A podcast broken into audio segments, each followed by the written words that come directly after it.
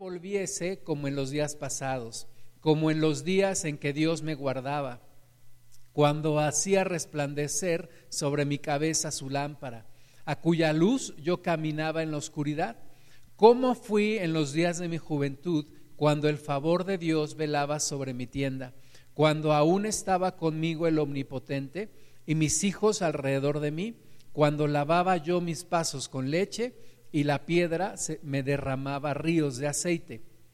Entonces Job está recordando toda esa bendición que había en su vida. Era un hombre próspero, era el más rico de los hombres de Oriente, era un hombre bendecido. Job dice, en aquellos días Dios estaba conmigo, Dios hacía resplandecer su luz sobre mí, Dios velaba sobre mi tienda. Y es una, un sentimiento muy humano cuando nos va mal, cuando estamos pasando por una adversidad, pensamos, Dios ya me abandonó. Y aunque desde mi punto de vista Dios no había abandonado a Job, porque Dios estaba pendiente de lo que estaba pasando en su vida y estaba esperando y estaba actuando Dios, pero Job dice, Dios me abandonó, Dios me dejó, pero yo recuerdo aquellos días cuando yo era próspero, cuando la piedra derramaba ríos de aceite, cuando lavaba mis pasos con leche, de verdad, y recordando toda esa abundancia que tuvo Job. Ahora, ¿qué pasa cuando un hombre es prosperado? Muchas veces nos olvidamos de Dios y muchas veces caemos en algo que se llama arrogancia.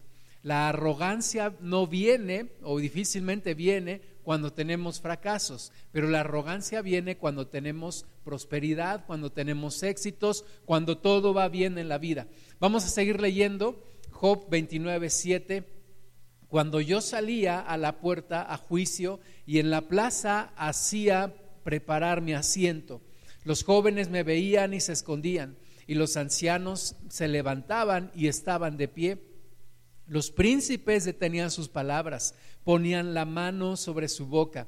La voz de los principales se apagaba y su lengua se pegaba a su paladar. Los oídos que me oían me llamaban bienaventurado y los ojos que me veían me daban testimonio.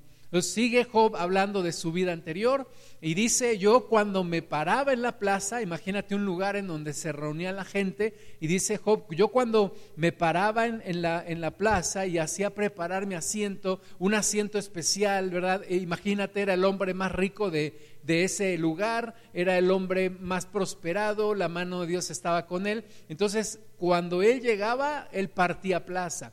Él se sentaba en su lugar, los jóvenes huían, ¿verdad? Se escondían de él, los ancianos se levantaban en señal de respeto, los príncipes callaban para ver qué era lo que Job tenía que decir, le cedían la palabra, no era un hombre que tuviera que gritar, porque cuando él hablaba todos callaban, no era necesario que él gritara. Y los oídos dice que lo escuchaban, le llamaban bienaventurado. Entonces imagínate ese hombre que está recordando esos tiempos, que está recordando esa autoridad moral que él tenía y que está recordando esa posición de autoridad y de poder que él tenía. Y yo te pregunto, ¿qué es lo que ocasiona tal autoridad, tal poder, tal respeto en el corazón de un hombre? Cuando todos nos respetan, cuando todos nos ven, se sorprenden, cuando todos nos ven, nos dan nuestro lugar, nos escuchan, nos llaman bienaventurados, ¿Qué es lo que empieza a pasar en nuestro corazón? Y lo peor que puede empezar a pasar es que nos empecemos a llenar de arrogancia, que empecemos a decir, oh, yo soy grande, yo soy bueno, yo soy rico, yo soy próspero, todos me respetan, todos están escuchando lo que yo tengo que decir, todos se callan cuando yo tengo que hablar. Vamos a continuar leyendo versículo 12, porque yo libraba al pobre que, me, que clamaba y al huérfano que carecía de ayudador. La bendición del que se iba a perder venía sobre mí y, el, y, el, y al corazón de la viuda yo daba alegría. Me vestía de justicia y ella me cubría. Como manto y diadema era mi rectitud. Yo era ojos al ciego y pies al cojo. A los menesterosos era padre y de la causa que no entendía me informaba con diligencia y quebrantaba los colmillos del inicuo y de sus dientes hacía soltar la presa. Entonces, Job está diciendo, yo era un hombre próspero, yo era un hombre rico, eh, caminaba sobre leche, la, la piedra fluía aceite, dice también, yo era un hombre respetado, el más respetado de todos los hombres en este lugar. Y dice también, yo era un hombre que impartía justicia. Podríamos decir que Job era una especie de juez, podríamos decir que Job era una, una, especie de protector de los débiles y de los pobres y que él hacía ejercer la justicia de acuerdo a lo que él pensaba. Entonces era un hombre próspero, un hombre respetado y un hombre que además hacía influir o hacía que se ejecutara la justicia que él determinaba. Job 29, 18. Decía yo, en mi nido moriré y como arena multiplicaré mis días. Mi raíz estaba abierta junto a las aguas y en mis ramas permanecía el rocío. Mi honra se renovaba en mí y mi arco se fortalecía en mi mano. Está diciendo Job, yo nunca pensé que esto me fuera a pasar. Yo pensaba que moriría tranquilamente después de muchísimos días en mi cama, rodeado de mi gente, rodeado de mis hijos, y verdaderamente había confianza en que las cosas iban a ir bien en la vida de Job. Versículo 21, me oían y esperaban y callaban a mi consejo. Tras mi palabra no replicaban y mi razón destilaba sobre ellos. Me esperaban como a la lluvia y abrían su boca como a la lluvia tardía. Si me reía con ellos, no lo creían y no abatían la luz de mi rostro. Calificaba yo el camino de ellos y me sentaba entre ellos como el jefe y moraba como rey en el ejército, como el que consuela a los que lloran. ¿verdad? Este Job está diciendo, yo era el jefe. Esa palabra yo creo que lo describe muy bien. Yo era el jefe, yo llegaba, se callaba todo mundo, esperaban lo que yo tenía que decir. Si yo me reía con ellos, no lo creían. O sea, imagínate, no podían creer que Job eh, diera una broma, estuviera sonriéndoles, estuviera riéndose con ellos, no lo podían creer y él se sentaba como el jefe, él juzgaba el camino de los demás, porque dice ahí yo calificaba yo el camino de ellos y moraba como rey en el ejército y como el que consuela a los que lloran. ¿Cómo te sentirías tú si todo esto estuviera pasando en tu vida? Eh, una persona próspera, el más rico de, de todos los que con los que convives, tú eres el más rico, tú eres el más sabio, tú eres el más respetado. A veces, y no creo que fuera el caso, pero a veces simplemente por tener dinero eres el más respetado, aunque no seas nada sabio. El dinero te da sabiduría delante de los ojos de los demás. Pero en la vida de Job yo creo que no era así, pero era el más rico y el más sabio. Y e impartía justicia. Y todos lo tenían en un alto concepto. Y todos esperaban a que él actuara. ¿Te ha pasado que te has convertido tal vez en la hija que todo lo puede arreglar, en la persona que todo lo puede arreglar. Cuando llegas a tu trabajo y esperan en ti y, alguien dice es que esta persona todo lo puede arreglar. Vamos a esperar a ver qué dice. ¿Y qué es lo que empieza a pasar en tu corazón? Y aquí nos da un poco de luz de por qué Job estaba viviendo esta prueba. Y yo creo, desde mi punto de vista, Job estaba tomando ya un lugar que no le correspondía. Cuando tú ya empiezas a determinar lo bueno y lo malo, cuando tú ya empiezas a hacer justicia, cuando tú ya empiezas a tomar el lugar de Dios, cuando tú juzgas a los demás, cuando tú dices, este es bueno, este es malo, este está bien, este está mal. Pero además no solamente lo dices, sino que te escuchan y te creen. Tienes una autoridad sobre los demás. Y entonces empieza a formarse en el corazón de la persona algo que se llama arrogancia, algo que se llama religiosidad, algo que es muy natural en las personas, en los humanos, y que todos batallamos en contra de esto, especialmente cuando todo nos está yendo bien en la vida. Gracias a Dios porque Él no nos deja seguir creciendo en arrogancia. Gracias a Dios por los momentos en los que Dios permite que seamos probados.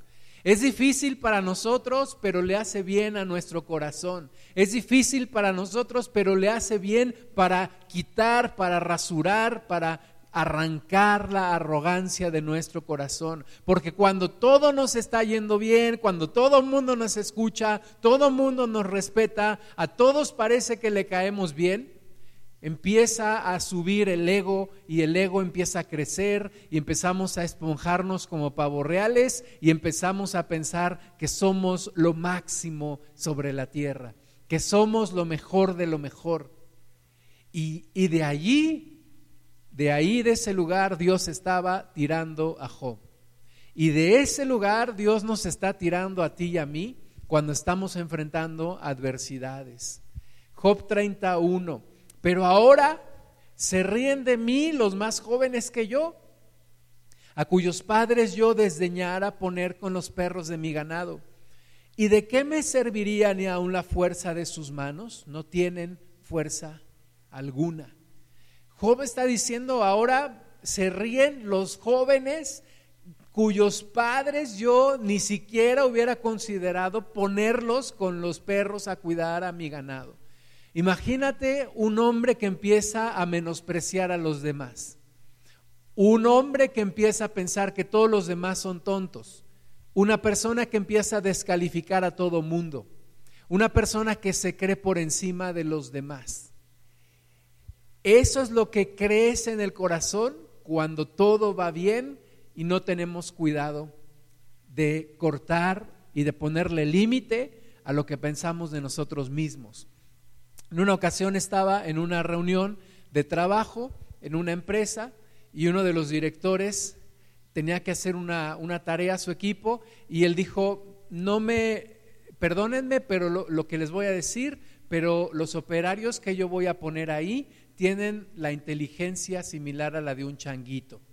Y entonces, cuando ves a esa persona, dices, yo jamás quisiera trabajar con él, porque piensa que todos los demás están por debajo de su nivel de inteligencia. Y eso se llama arrogancia.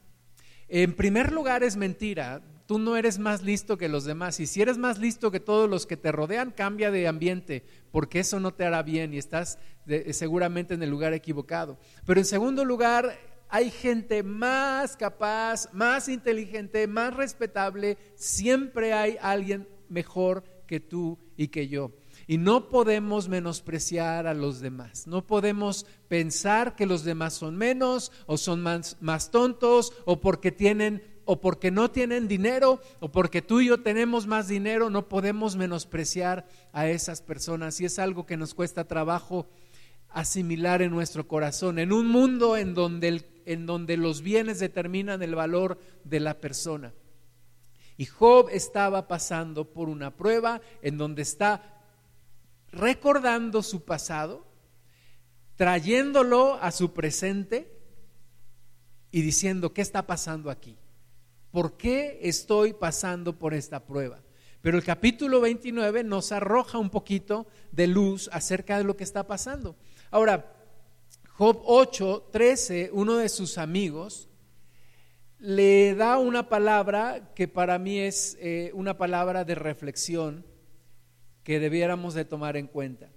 Job 8:13 dice, tales son los caminos de todos los que se olvidan de Dios, y la esperanza del impío perecerá, porque su esperanza será cortada, y su confianza es tela de araña se apoyará él en su casa, mas no permanecerá ella en pie, se asirá de ella, mas no resistirá.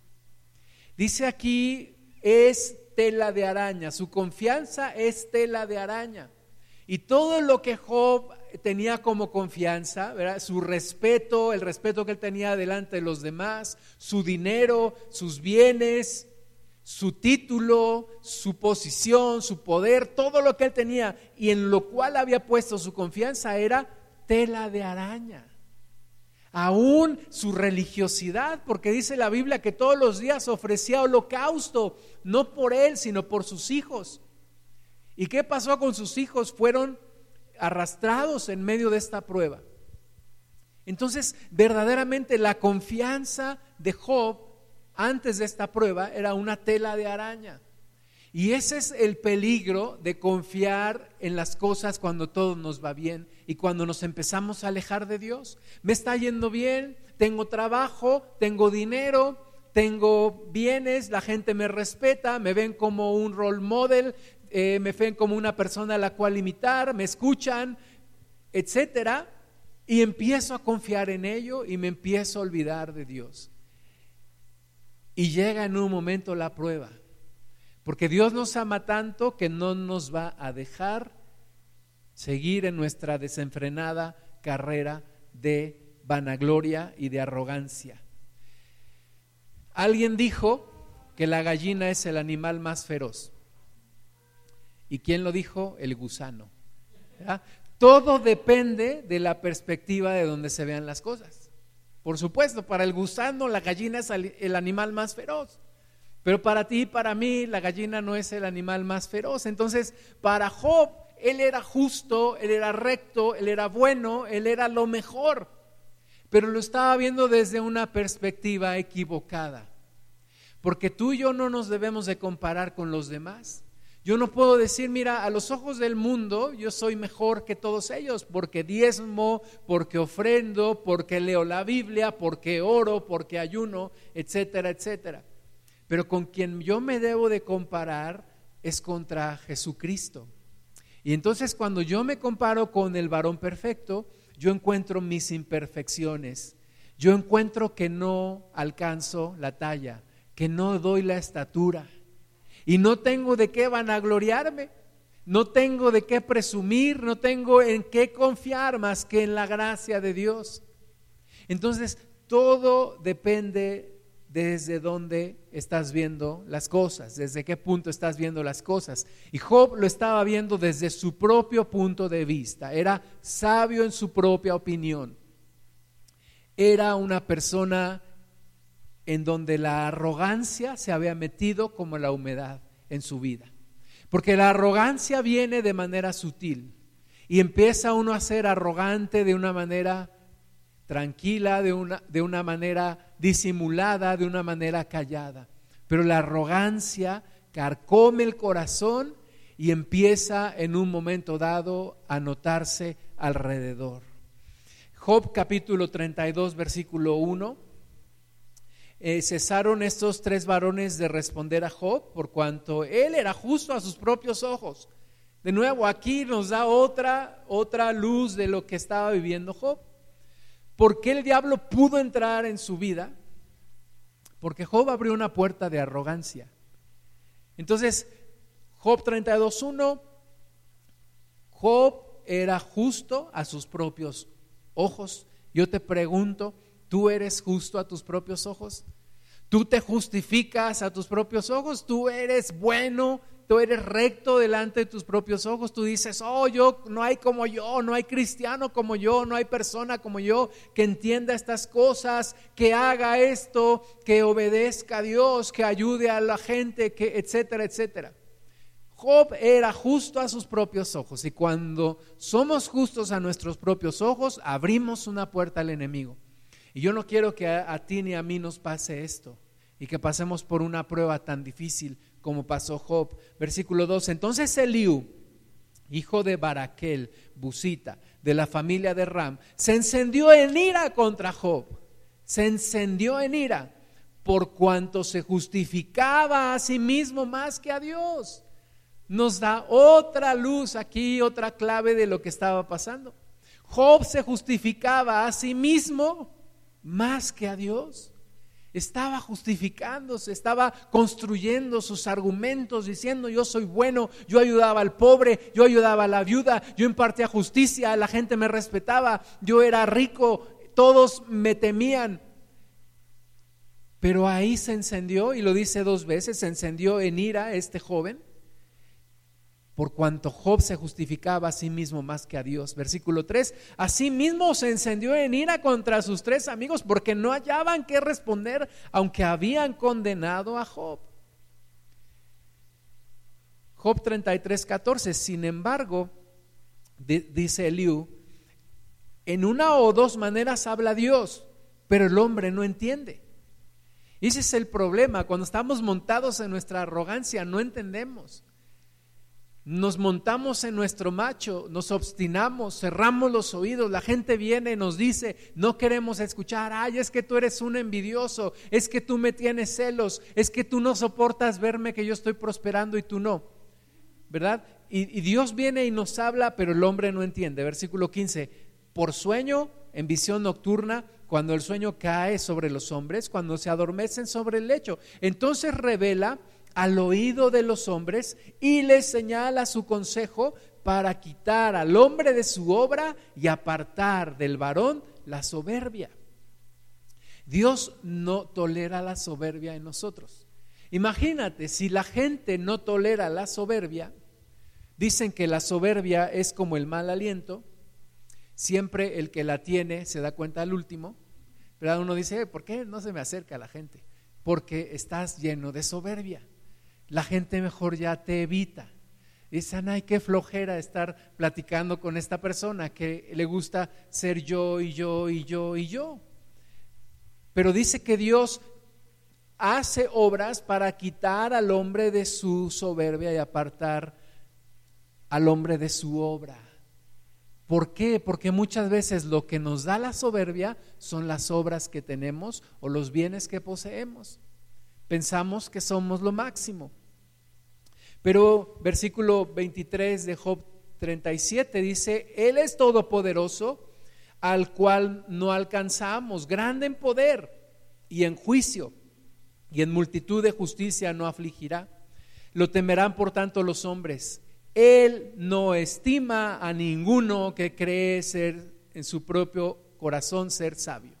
Él no estima a ninguno que cree en su propio corazón ser sabio. Ni tú ni yo vamos a poder impresionar a Dios con nuestras obras. Imagínate, ay, mira Dios todo lo que he hecho en mi carrera profesional. Y Dios mira, y Dios nos dice, pues mira lo que yo hice en la creación. ¿Se puede comparar? Nunca podremos impresionar a Dios con lo que hacemos. Jamás. Es como como un niño, ¿verdad? Cuando viene con su mamá y le dice, mamá, mira este regalo que yo te hice con mis propias manitas. Y la mamá le da ternura, pero lo que le impresiona no es la obra, lo que le impresiona es el amor. Jesús fue impresionado por la fe, no por las obras de los demás. Jesús se impresionó por una viuda que entregó todo lo que tenía en el arca de las ofrendas. Jesús se impresionó por, por un romano que creyó en la autoridad de Él. Eso sí impresiona a Jesús, la fe, el que creamos en Él, pero no las obras. Dios no estima a nadie que cree ser sabio en su propia opinión. Oh Dios, es que mira, te sacaste la lotería conmigo, Dios. Nunca vas a tener un hijo tan obediente y tan bueno como yo, que entienda también tu palabra y que la lleve a cabo y que haga las cosas que yo hago. Cuando yo oro, oh, todos callan. Cuando yo predico, oh, todos se duermen. Ah, no, ¿verdad? Cuando yo hablo, todos callan y me dejan hablar. Es, nunca impresionaremos a Dios con eso. Al contrario, lo estaremos alejando de nuestra vida. Y Job 38.2, Dios empieza a hablar. Ahora sí, chiquito, agárrate, le dice a Job. Tú querías hablar conmigo, ¿no? Pues Dios empieza a hablar, dice que se manifestó en medio de un torbellino y dice el versículo 2, ¿quién es ese que oscurece el consejo con palabras sin sabiduría? Ahora ciñe como varón tus lomos y yo te preguntaré y tú me contestarás. ¿Dónde estabas tú cuando yo fundaba la tierra? Házmelo saber si tienes inteligencia. ¿Quién ordenó sus medidas, si lo sabes? ¿O quién extendió sobre ella cordel? ¿Sobre qué están fundadas sus bases? ¿O quién puso su piedra angular? Cuando alababan todas las estrellas del alba y se regocijaban todos los hijos de Dios, ¿quién encerró con puertas el mar cuando se derramaba saliéndose de su seno? Y esto me recuerda cuando yo estaba en primero de secundaria, llevé mi primer materia de inglés. En la primaria donde yo estudiaba no se enseñaba el inglés, pero en secundaria, en mi primer año, tuve, tuve mi primer curso de inglés con mi profesor Silvino. Silvino no era un nombre muy común para un profesor de inglés. Pero un día él nos dice, nos hace una pregunta, le hace una pregunta a mi compañera y le dice, a ver, dime, ¿cómo se escribe nariz en inglés? Y la niña se quedó sorprendida y le dijo, no sé. Y el profesor le dijo, exactamente, tienes la respuesta correcta. Nariz en inglés escribe no sé. Y así era la respuesta de Job, ¿verdad? Ante todo lo que Dios le empieza a preguntar, no sé, no sé, no sé, no sé, no sé, no sé, no sé, no sé. Una serie de preguntas que Dios le empieza a hacer y Job se queda, pues realmente no lo sé, Dios, no lo sé. Y entonces es cuando Job empieza a darse cuenta, realmente no era tan justo como yo creía, no era tan bueno como yo creía, no era tan sabio como yo creía, no era tan rico como yo creía. Y en lo que yo confiaba era simplemente una tela de araña que no aguantó el peso de la prueba. Y entonces Job se arrepiente. Es como Dios abre sus ojos en un momento. Job 42.1 Después de que Dios eh, eh, eh, terminó de hablar, dice, respondió Job a Jehová y dijo, yo conozco que todo lo puedes y que no hay pensamiento que se esconda de ti. ¿Quién es el que oscurece el consejo sin entendimiento? Por tanto, yo hablaba lo que no entendía, cosas demasiado maravillosas para mí que yo no comprendía. Oye te ruego y hablaré. Te preguntaré y tú me enseñarás.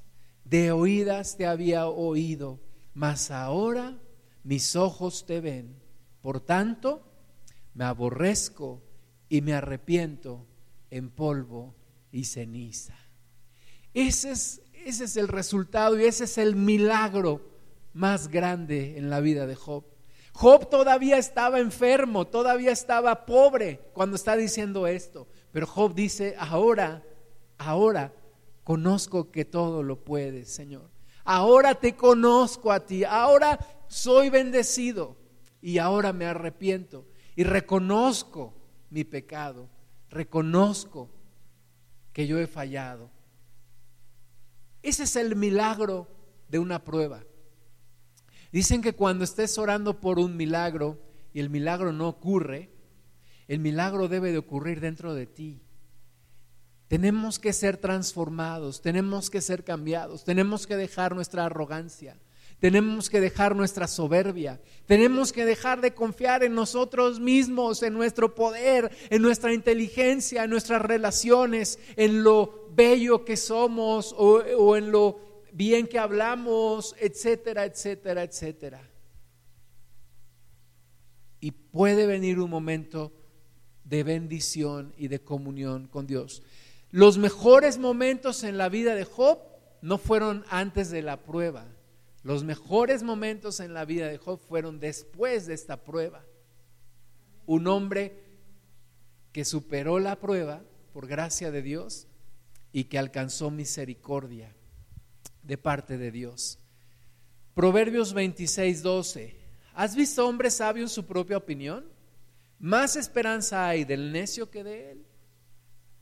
¿Qué puede esperar de una persona que no reconoce sus errores, que piensa que es mejor que todos, que piensa que es más sabio, que, que piensa que tiene todas las respuestas?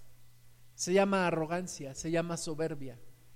Y dice aquí que más esperanza hay de un necio que de él. Proverbios 16, 18.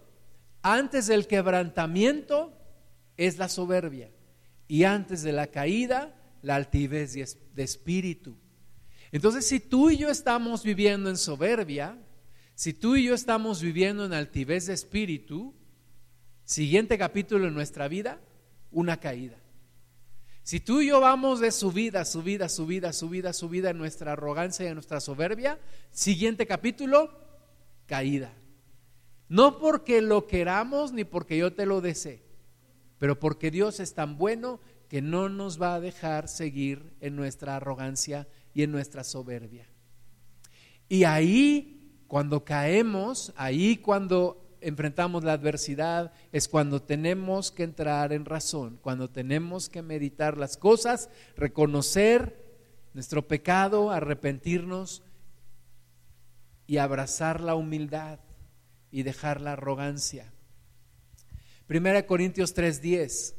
Conforme a la gracia de Dios que me ha sido dada, yo como perito arquitecto puse el fundamento y otro edifica encima, pero cada uno mire cómo sobreedifica, porque nadie puede poner otro fundamento que el que está puesto, el cual es Jesucristo. Y si sobre este fundamento alguno edificare oro, plata, piedras preciosas, madera, heno o jarasca, la obra de cada uno se hará manifiesta, porque el día la declarará, pues por el fuego será revelada. Y la obra de cada uno, cual sea, el fuego la probará. Si permaneciere la obra de alguno que sobreedificó, recibirá recompensa. Si la obra de alguno se quemare, él sufrirá pérdida, si bien él mismo será salvo, aunque así como por fuego. Nuestras obras son probadas, nuestra vida es probada. Y muchas veces aquello en lo cual confiábamos, aquello en lo cual nos creíamos poderosos, nos creíamos sabios, nos creíamos ricos, viene la prueba y eso es pura hojarasca y se quema inmediatamente. O es heno y se quema, o aún resiste un poco más la madera, pero también se quema. Pero si es oro o plata o piedras preciosas, resistirá el fuego, resistirá la prueba. Así que formemos carácter más que confiar en las cosas materiales, las relaciones o en lo que nos hace sentir bien. Busquemos las cosas que son eternas. Busquemos la cercanía con Dios. Busquemos estar en comunión con el Señor. Lo dice en el libro de Isaías, no se alabe el sabio en su sabiduría, o el rico en su riqueza, o el valiente en su valentía. Mas alabes en esto el que se hubiese de alabar, en conocerme y entenderme que yo soy Jehová. Es, eso es lo que tú y yo tenemos que buscar, lo que verdaderamente perdura, lo que no se va a quemar en medio de la prueba. Efesios 2.8 porque por gracia sois salvos por medio de la fe. Y esto no de vosotros, pues es don de Dios, no por obras para que nadie se gloríe. No por obras para que nadie se gloríe. Dios nos conoce y por eso escribe esto. No es por obras, la salvación no es por obras, es por fe. No tienes de qué gloriarte, no tienes de qué creerte más que los demás, no tienes de qué vanagloriarte, porque la salvación es por obras. Ahora, las obras no me llevan a la salvación, pero la salvación me lleva a tener obras, pero yo no puedo confiar en esas obras. Mi confianza debe permanecer en Dios, porque las obras nunca me hicieron salvo y nunca me podrán hacer salvo y nunca me podrán sostener. En un mundo en donde todos están buscando algo de qué sostenerse, pero como dice el amigo de Job, es como una tela de araña, no resiste, no resiste. Y cuando un elefante cae en caída libre, una telaraña no lo aguanta, no lo resiste. Y así somos nosotros cuando confiamos en las cosas perecederas y en las cosas que nos dan vanagloria. Primera de Corintios 4, 7. Porque, ¿quién te distingue? ¿O qué tienes que no hayas recibido? Y si lo recibiste, ¿por qué te glorías como si no lo hubieras recibido? Pero si te glorías de tu sabiduría, la recibiste de Dios. No tienes de qué gloriarte. Si te glorías de tus riquezas, las recibiste de Dios, no tienes de qué gloriarte. Tengas lo que tengas, lo recibiste. Es regalo de Dios, dice la Biblia, que toda buena dádiva y todo don perfecto viene de lo alto del Padre de las Luces, en quien no hay sombra de variación. Entonces, si lo recibiste, no tienes de qué gloriarte. Isaías 64, 6. Si bien todos nosotros somos como suciedad y, y todas nuestras justicias como trapo de inmundicia, y caímos todos nosotros como la hoja, y nuestras maldades nos llevaron como viento. ¿Verdad? Mi mejor obra es como un trapo de inmundicia delante de Dios. Dice aquí, todos caímos como la hoja. De Adán, de ahí todos caímos, menos uno, se llama Jesús. Pero todos los demás caímos, todos los demás necesitamos ser rescatados, todos los demás caímos como hoja y nuestras maldades nos llevaron como viento. Entonces, no tengo de qué gloriarme, no tengo de qué presumir, no tengo de qué creerme. No tengo argumentos para descalificar a los demás y levantarme yo. No los tengo. El único que puede hacerlo es Jesús. Y Jesús no nos pisoteó. Jesús nos levantó. Jesús nos ayudó. Cuando Él es el único de toda la raza humana, el único perfecto, el único que no cayó, el único diferente y no nos trata mal y no tiene arrogancia en su corazón. Gálatas capítulo 6, versículo 14. Pero lejos esté de mí gloriarme, sino en la cruz de nuestro Señor Jesucristo, por quien el mundo me es crucificado a mí y yo al mundo no tenemos de qué gloriarnos de nada. O sea, Pablo dice, mírenme, yo fariseo de fariseos, hebreo de hebreos, educado bajo los pies del maestro Gamaliel. Y dice, todo eso lo tengo por basura, con tal de ganar a Cristo. Y no tengo en qué gloriarme más en una cosa, en la cruz de Cristo. Eso es lo único en lo que Dios nos permite gloriarnos, en que Dios nos amó y prefirió morir por nosotros antes que vivir sin nosotros. En eso me puedo gloriar, en eso puedo decirle al mundo, eso puedo presumirlo al mundo, pero todo lo demás no. Ni lo que tengo, ni lo que soy, nada. Solo me gloriaré en la cruz de Cristo. Mateo 16, 24. Entonces Jesús dijo a sus discípulos, si alguno quiere venir en pos de mí, niéguese a sí mismo y tome su cruz y sígame. Porque todo el que quiera salvar su vida, la perderá, y todo el que pierda su vida por causa de mí, la hallará. Esta es la solución a la arrogancia. Niégate a ti mismo Toma tu cruz y sigue a Cristo. Y todos los días crucifica tu ego, crucifica tu arrogancia, crucifica tu soberbia ahí en la cruz de Cristo y síguelo a Él. Esa es la solución y tiene que ser todos los días, todos los días, todos los días, llevar la cruz para clavar ahí la arrogancia, la soberbia, la autosuficiencia, el creerme más que los demás o el creerme menos que los demás, porque muchas veces la arrogancia es un síntoma de la inseguridad.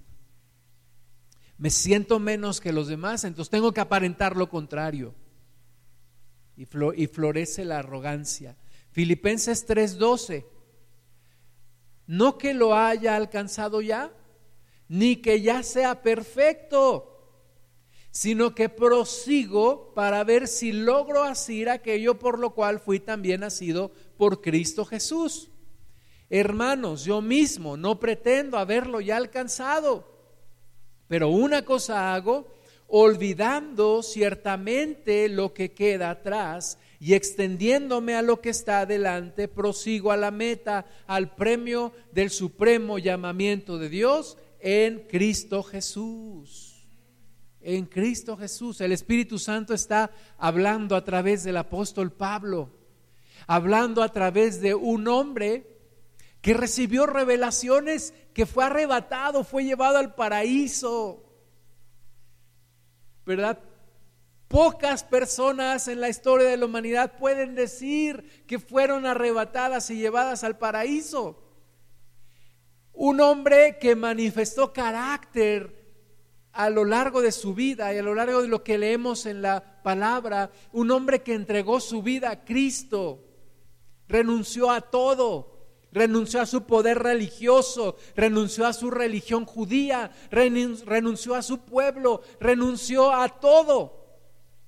Y él dice, yo mismo no soy perfecto. No lo he alcanzado, ya lo dice dos veces, no pretendo haberlo alcanzado. No quiero parecer delante de ustedes como una persona perfecta, no lo soy. No lo soy absolutamente, pero dice yo hago una cosa, olvido lo que queda atrás, me extiendo a lo que está adelante y prosigo a la meta. Y a veces esto lo aplicamos a cosas negativas, ¿verdad? Decimos, lo que, lo que ya viví atrás, lo voy a dejar atrás. Las cosas negativas, las pruebas, las adversidades, los errores. Pero también se refiere a los triunfos, a las victorias.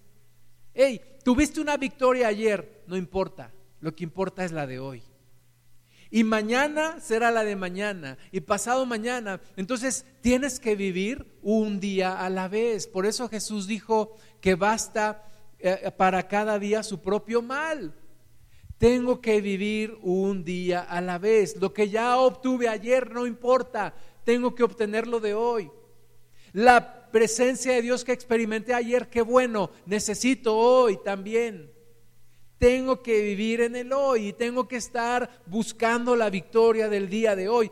Olvido lo que quedó atrás. Es que cuando yo iba en tercero de primaria me dieron el diploma de primer lugar. Y es que cuando yo iba en tercero de primaria, así todo el tiempo, y vivimos de lo pasado y nos vamos llenando de arrogancia de lo pasado, Pablo dice, no, olvida lo que queda atrás, extiéndete lo que está adelante y prosigue a la meta en Cristo Jesús. Romanos 12:3, digo pues, por la gracia que me es dada a cada cual que está entre vosotros, que no tenga más alto concepto de sí que el que debe tener sino que piense de sí con cordura, conforme a la medida de fe que Dios nos repartió a cada uno. Así que ponle límites a tus pensamientos. Ponle límites a lo que piensas de ti misma o de ti mismo.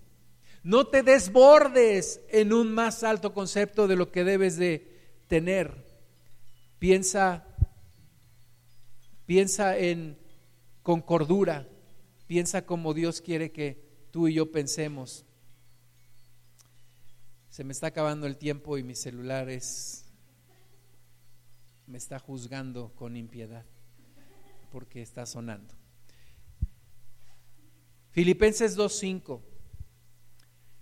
Haya pues en vosotros este sentir que hubo también en Cristo Jesús, el cual siendo en forma de Dios, no estimó al ser igual a Dios como cosa a que aferrarse sino que se despojó a sí mismo, tomando forma de siervo, hecho semejante a los hombres, y estando en la condición de hombre, se humilló a sí mismo, haciéndose obediente hasta la muerte y muerte de cruz, por lo cual Dios también le exaltó hasta lo sumo y le dio un nombre que sobre todo nombre, para que en el nombre de Jesús se doble toda rodilla de los que están en los cielos y en la tierra y debajo de la tierra, y toda lengua confiese que Jesucristo es el Señor, para gloria de Dios Padre. Fíjate, Jesús siendo Dios, se despojó, se despojó a sí mismo, no se aferró a su naturaleza divina, se despojó a sí mismo para vivir como hombre, como siervo, y se humilló, verdaderamente se humilló y fue obediente hasta la muerte y muerte de cruz. Y dice aquí que haya en nosotros ese mismo sentir que hubo en Jesús. Despojarme de mí mismo. Crucificar mi ego, mi arrogancia, mi vanagloria. La Biblia dice, hablen otros bien de ti, pero no tú. No te llenes de, ah, es que yo, yo soy lo máximo y mi experiencia y todo lo que yo hago y, y oh, sí, yo todo lo que sirvo al Señor. No. Despójate de ti. Quítate la arrogancia. Clávala en la cruz. Aprende humildad como Cristo, como Cristo, el Hijo de Dios, que se hizo el Hijo del Hombre. Y cualquiera podía venir a Jesús, cualquiera podía hablar con Él, como si fuera un igual, pero no era nuestro igual. Y no es nuestro igual. Es el Hijo de Dios, es mi creador, pero se bajó a mi altura y platica conmigo y me entiende. Job decía, oh, ¿quién me diera hablar con Dios? Ay, ¿quién me diera hablar con Él como si hablara como un hombre? Bueno, Dios nos lo concedió a nosotros. Y Jesús se bajó del cielo como hombre para hablarnos como hombre. Y es el único ser que entiende perfectamente bien a Dios porque es Dios y entiende perfectamente bien al hombre porque es hombre. Nos entiende a los dos. Y por eso pudo tender ese puente entre la humanidad y Dios. Lucas 18, 9. A unos que confiaban en sí mismos como justos y menospreciaban a los otros, ahí te hablan dijo también esta parábola. Dos hombres subieron al templo a orar. Uno era fariseo, el otro publicano. El fariseo puesto en pie oraba consigo mismo de esta manera. Dios, te doy gracias porque no soy como los otros hombres, ladrones, injustos, adúlteros, ni aún como este publicano apestoso. Ese ya lo añadí yo ayuno dos veces a la semana, doy diezmos de todo lo que gano. Eso era la señal de un buen judío. Un buen judío ayunaba dos veces a la semana y daba diezmos de todo lo que ganaba y oraba en lo público. Mas el publicano, estando lejos, no quería ni aún alzar los ojos al cielo sino que se golpeaba el pecho diciendo, Dios se propicio a mí, pecador. Os digo que éste descendió a su casa justificado antes que el otro, porque cualquiera que se enaltece será humillado, y el que se humilla será enaltecido. ¿Qué quiero yo en mi vida? ¿Qué quieres tú? ¿Que Dios te humille o que Dios te enaltezca? Depende de ti, depende de mí. Si me exalto, Dios me humilla. Si me humillo, Dios me exalta. No puedo confiar en mis propias obras, en mi propia justicia. Cierra tus ojos, vamos a orar. Preséntate delante de Dios en esta hora, sin máscaras sin tus obras grandiosas. Preséntate delante de Dios como realmente eres y recibe misericordia, recibe gracia, recibe el oportuno socorro en el nombre de Jesús. Padre, perdónanos cuando nos hemos hecho arrogantes, cuando hemos confiado en nuestras propias obras. Perdónanos cuando te hemos querido robar tu gloria, cuando tu palabra dice que tú no compartirás tu gloria con nadie. Porque solo tú eres bueno, porque solo tú eres santo, porque solo tú eres digno, porque solo tú eres Dios y solo tú eres Rey. Señor, líbranos de la arrogancia, líbranos de la soberbia, líbranos de la vanagloria, líbranos de confiar en nuestras propias obras. Líbrame, Señor, de descalificar a los que están a mi alrededor, porque según yo no dan el ancho, no entienden, no tienen recursos, no son tan inteligentes como yo. Perdóname, Señor, porque la arrogancia me ha cegado. Y ayúdame a salir, Señor, de esta trampa. Ayúdanos a salir de esta trampa. Padre, que una de las cosas que dé fruto en estos tiempos de prueba sea la humildad.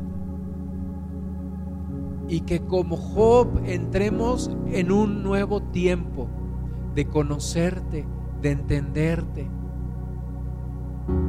de escucharte, de valorar lo que tú nos das, de reconocer que no somos nada sin ti, Señor, y de reconocer que todo te lo debemos a ti, y de hacernos empáticos con los que están alrededor nuestro, amarlos, porque son personas que sienten como yo, que si se machucan un dedo, les duele como a mí, que están pasando también por problemas, por adversidades. Señor, ayúdame a no encerrarme en mi propio mundo. Ayúdame a no creer que yo soy el único importante. Ayúdame a pensar en los demás. Ayúdame a no tener un concepto más alto del que debo tener, conforme a la fe que tú me has dado, Señor conforme a la fe, siempre por fe, siempre por fe, Señor. Y no por obras, siempre por fe. Y a ti sea la gloria, Señor. Cuando veo tus obras, cuando veo tu grandeza, yo soy achicado, pero es cuando encuentro el justo lugar para alabarte, para bendecirte y para agradecerte que te has fijado en mí siendo quien soy y sabiendo los errores y los pecados que he cometido. Tú te fijaste en mí, tú me amaste, tú me perdonaste. Tú eres el único digno de toda la gloria. Tú eres el único digno de toda la alabanza y de todo el honor. Te bendecimos, Padre, en el nombre de Jesús.